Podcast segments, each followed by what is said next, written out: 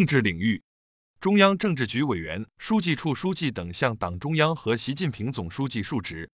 应国家主席习近平邀请，塞拉利昂共和国总统朱利叶斯·马达比奥将于二月二十七日至三月二日对中国进行国事访问。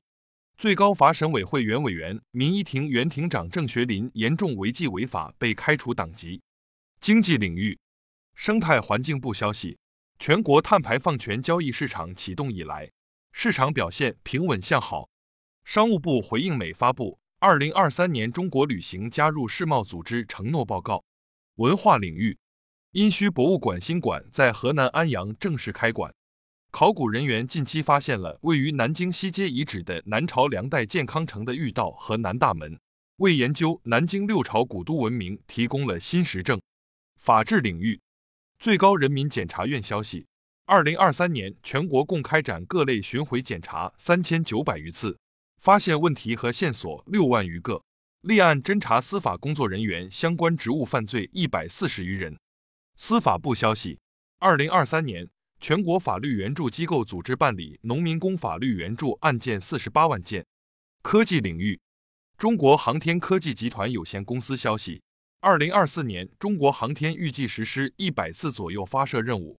民生领域，近日在广东惠州，男子参加元宵非遗巡游活动，但没赶上莺歌舞表演。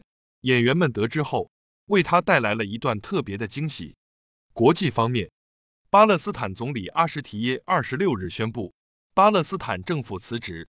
一名美国空军现役军人二十五日。在首都华盛顿的以色列驻美大使馆前自焚，抗议以色列在加沙地带军事行动导致大量巴勒斯坦平民伤亡。据美国《华盛顿邮报》报道，近期两起民事诉讼判决所要求的约五亿美元罚款和赔偿金，可能让共和党籍前总统唐纳德·特朗普面临现金流紧张。乌克兰国防部长二十五日说，西方国家在向乌克兰交付武器装备方面行动迟缓。承诺的军事援助只有半数按时到位。卡塔尔宣布天然气扩产计划。支部学习时政教育就用半月谈基层党建学习系统。